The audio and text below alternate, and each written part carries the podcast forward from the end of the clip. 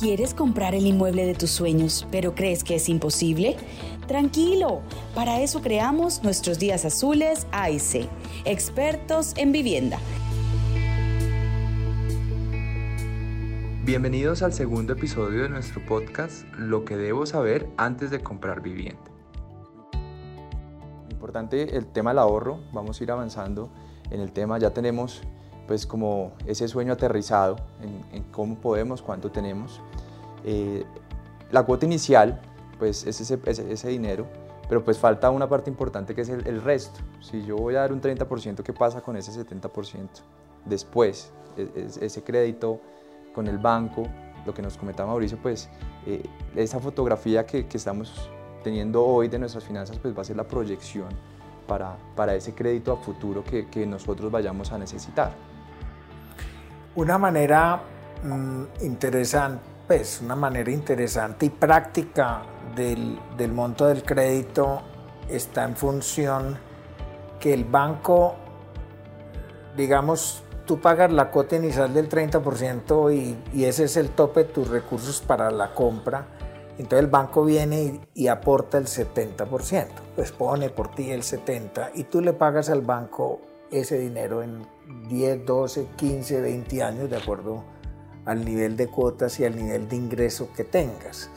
Entonces, ¿qué es lo que pasa? Cuando en ese momento digo, listo, mi cuota es de 3 millones de pesos del crédito, vas necesariamente, ese 3 millones es el 30% de tus ingresos netos. Ojo, caja neta, no es del salario, caja neta. Claro.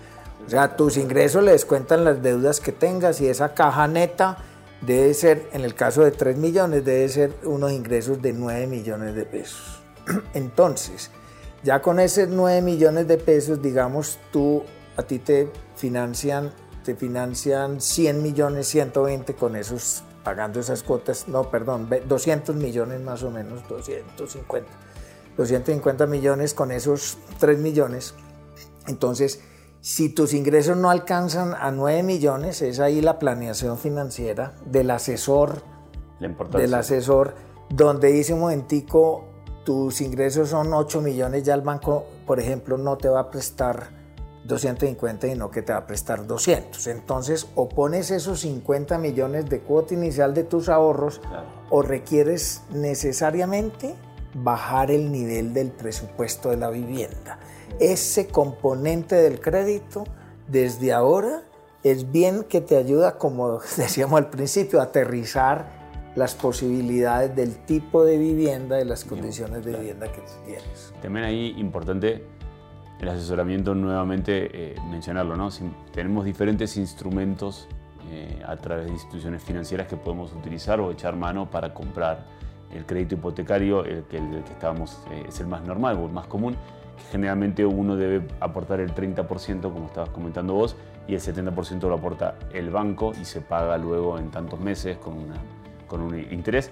En cambio, el leasing habitacional es una figura que está empezando a tomar cada vez más importancia en el mercado, pero el leasing lo que tiene de diferente es que uno tiene que aportar a veces hasta el 15% solamente y el banco aporta el 85% restante. ¿sí? Existen algunas diferencias entre cada instrumento, no creo que valga la pena que entremos mucho a conversar eso, pero eh, como consejo para todos los que nos están escuchando, asesórense con el banco a ver cuál es el instrumento que más se adapta a lo que están buscando. Y ya un poco hablando ya del tema de los ahorros y de los, y de los costos, siempre recordar que este dinero eh, o, la compra tiene otros, otros gastos. Entonces la planeación financiera incluye la compra, pero por ejemplo para la compra de vivienda usada el comprador termina pagando como 1.94% más o menos, digamos redondimos en 2, 2% de gastos de escrituración, títulos. todo, todo lo que conlleva esa legalización pues, al final de, esa venta al momento Y son gastos que mucha gente no tiene muchas veces en cuenta y luego se están con la soga al cuello porque le falta ese poquito. 2% sobre la compra de una vivienda es un número interesante porque hay que pagarlo en el momento de la compra en efectivo y no es algo que se puede estirar. Sí, eso es algo, eso es algo que, que va muy ligado al, al asesoramiento que nosotros entregamos pues, en arquitectura y concreto cuando llegas y, cotizas un apartamento, ya se tiene proyectado, aparte de, ese valor que vas a pagar neto por, por, la vivienda, pues hay un proyectado un costo adicional que es el que vas a tener eh, en cuenta al final del ejercicio, ¿sí? para, para todos estos gastos eh, de escrituración, gastos notariales, ¿sí? porque al final pues la gente suele cometer el error de no tenerlos en cuenta y pues conseguir ese dinero eh, al final a las carreras pues no es la idea, es meterlo dentro de la proyección del, de, de este ejercicio que es comprar.